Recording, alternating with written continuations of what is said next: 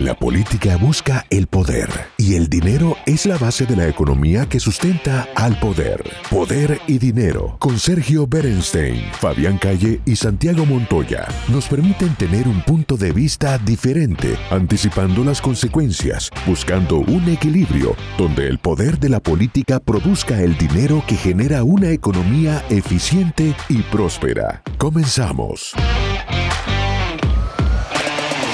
Bienvenidos a esta nueva edición de Poder y Dinero, programa que se emite de lunes a viernes por Americano Media. Como siempre, abordamos temas de actualidad para los Estados Unidos, para la comunidad latina de Estados Unidos, no solo a nivel doméstico, sino también a nivel regional e internacional.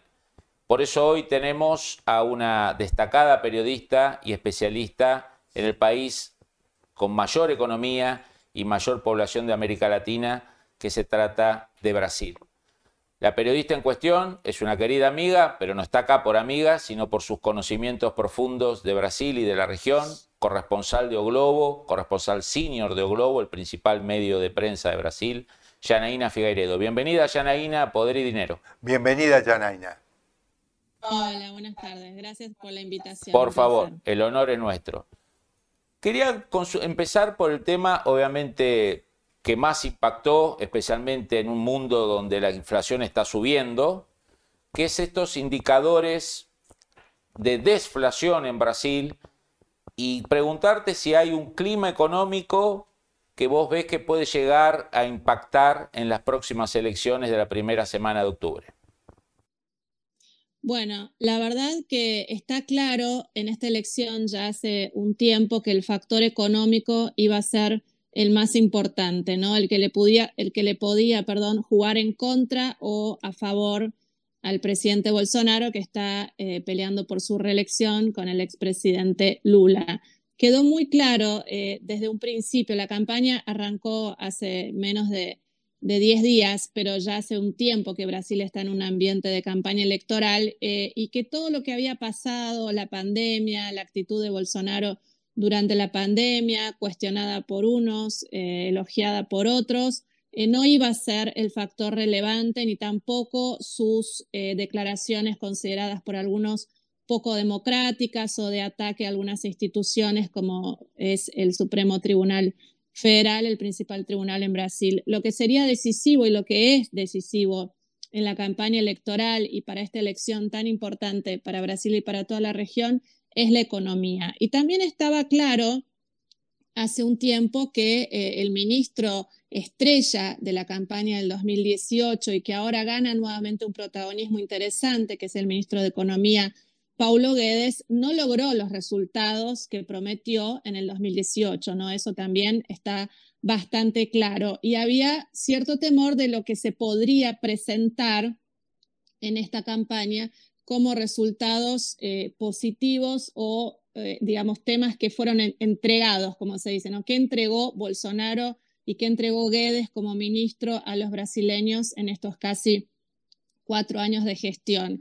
Y en este aspecto lo que más preocupaba definitivamente es la inflación, porque para un argentino puede parecer un tema frecuente ya de todos los días, pero eh, yo que vivo entre los dos países y entre el 2019 y el 2022 estuve permanentemente en Brasil, les puedo decir que la inflación, cuando yo llegué a Brasil para instalarme a fines del 2018, no era un tema entre los brasileños. Yo me acuerdo de inscribir a mis hijos en un colegio y preguntar, como persona que viene de Argentina, muy naturalmente, cuántas veces me iban a aumentar la cuota durante el año y me miraron con cara de, pero ¿qué es esa pregunta, señora? Acá no se aumenta el colegio durante el año. Esta es la cuota que va, usted va a pagar durante todo el año. Y yo, obviamente, me sorprendí viniendo de Argentina, ¿no? Pero eso no es lo que venía pasando. Ya desde el año pasado empezó a preocupar y empezó a sentirse en el bolsillo de, de todos los brasileños, pero principalmente de los que tienen menores recursos, que la inflación empezaba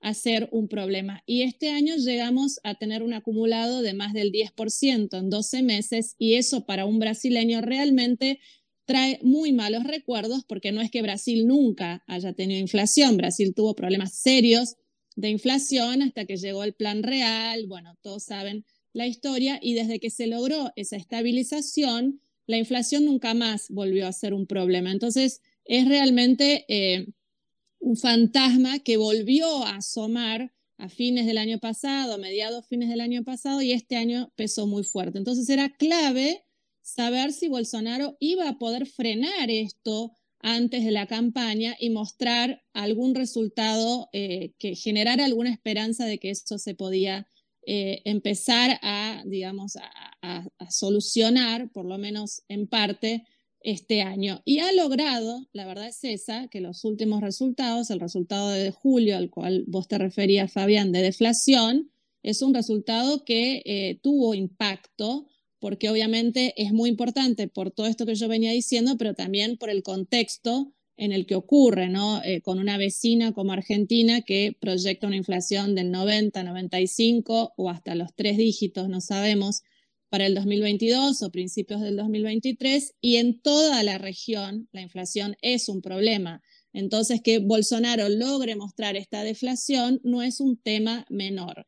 Eso es uno de los elementos que explica su recuperación en las encuestas en los últimos meses. Si hay algo que el presidente brasileño ha demostrado es capacidad de recuperación. Con esto lo único que digo es esto, que tiene capacidad de recuperación y que la ha demostrado. No es favorito en la campaña y las chances siguen siendo mucho mayores para el expresidente Lula pero ya no hay seguridad y hay serias dudas de que Lula pueda ganar en primera vuelta. No se puede descartar, pero eso hace unos meses era el escenario más probable y hoy ya no lo es. Y creo que el tema de inflación es uno de los temas, o tal vez el tema que más ha impactado, porque también Bolsonaro ha aprobado eh, una serie de medidas para distribuir recursos, programas sociales, el llamado auxilio emergencial, y eso también es importante, pero lo que explican los analistas es que lo que más rápido impacta en un elector y en su decisión del voto es sentir que la inflación eh, está mínimamente siendo, siendo contenida. Todavía, según los analistas, no se nota en las encuestas el impacto del auxilio emergencial. Bolsonaro necesita más tiempo para que su recuperación sea un poco más fuerte y para que el impacto de estas medidas tenga una, digamos, una, respuesta concreta en el cambio de voto o en la decisión de voto. Y por eso, para el gobierno de Bolsonaro, es tan importante que no haya una decisión en la primera vuelta, que para Bolsonaro lo más importante en este momento es que Lula no gane en primera vuelta, es tener tiempo de una segunda vuelta y en ese tiempo, esa es la apuesta del gobierno de Bolsonaro, lograr que estas medidas sumadas a una contención, a un freno en la inflación, puedan tener un impacto positivo en la elección. Yanaína, obviamente este cambio de clima económico, estas perspectivas de estabilización de inflación, este apoyo de, digamos, transitorio de, 600 reales, si mal no recuerdo, todo este escenario que vos estás dando, está llevando al PT, a Lula, a sus estrategas a ir abandonando las críticas económicas y focalizándose en otros temas morales, políticos, ideológicos, o, o siguen pegando a Bolsonaro como en los últimos tiempos con el tema económico. ¿Cómo lo percibís? Lo que yo percibo en las últimas semanas es que tanto Lula como Bolsonaro hoy están apostando a aumentar el rechazo al otro. No tanto Lula quiere aumentar el rechazo a Bolsonaro porque hoy todavía es muy elevado y es más alto el rechazo a Bolsonaro que el rechazo a Lula y es un impedimento a Bolsonaro para lograr su reelección y Bolsonaro también está apostando a aumentar el rechazo a, a Lula. Hoy, para el PT, eh, pegarle a Bolsonaro con el tema económico lo sigue haciendo, porque obviamente la gente no está satisfecha en Brasil, hay muchos problemas, hay mucha pobreza, eh, la inflación sigue siendo una preocupación y los salarios no, no acompañan en muchísimos casos el aumento de precios.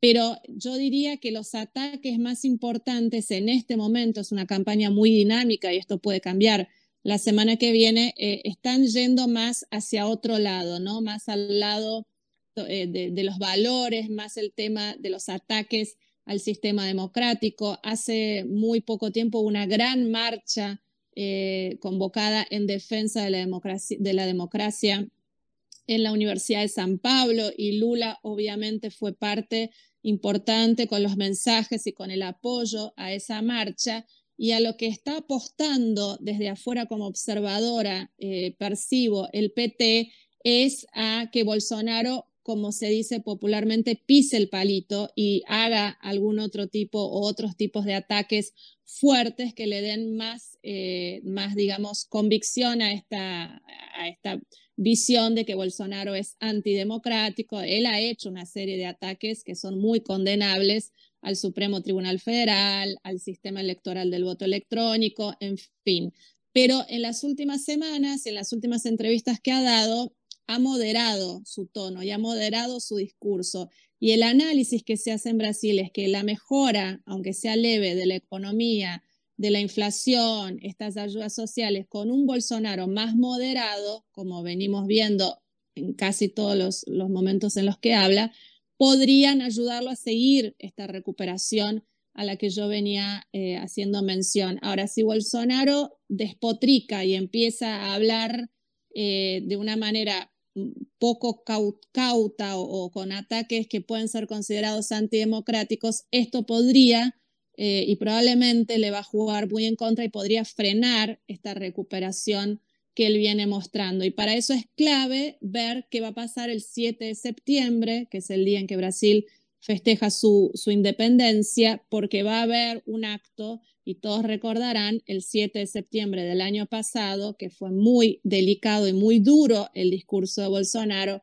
atacando a uno de los magistrados del Supremo Tribunal Federal. Ese es el aspecto en el cual yo creo que está haciendo más hincapié el PT porque es en lo que ellos creen que pueden lograr que haya más rechazo a Bolsonaro. Saben que la economía, con estas primeras señales positivas, hoy no es el punto débil del presidente brasileño. Su punto débil es su perfil por momentos de tendencia autoritaria o que puede llevar a, eh, digamos, acusaciones de que no es un presidente democrático, de que no va a cumplir las reglas de juego, de que no va a respetar el resultado electoral. Ese es el temor que existe hoy en relación a Bolsonaro y en eso está como insistiendo el PT y esperando cualquier traspié de Bolsonaro para insistir en ese punto. El análisis sobre el poder y dinero concluye por hoy. Seguimos con los cálculos y proyecciones para ofrecerles nuevas herramientas que les ayuden a tomar mejores decisiones. Hasta el próximo programa.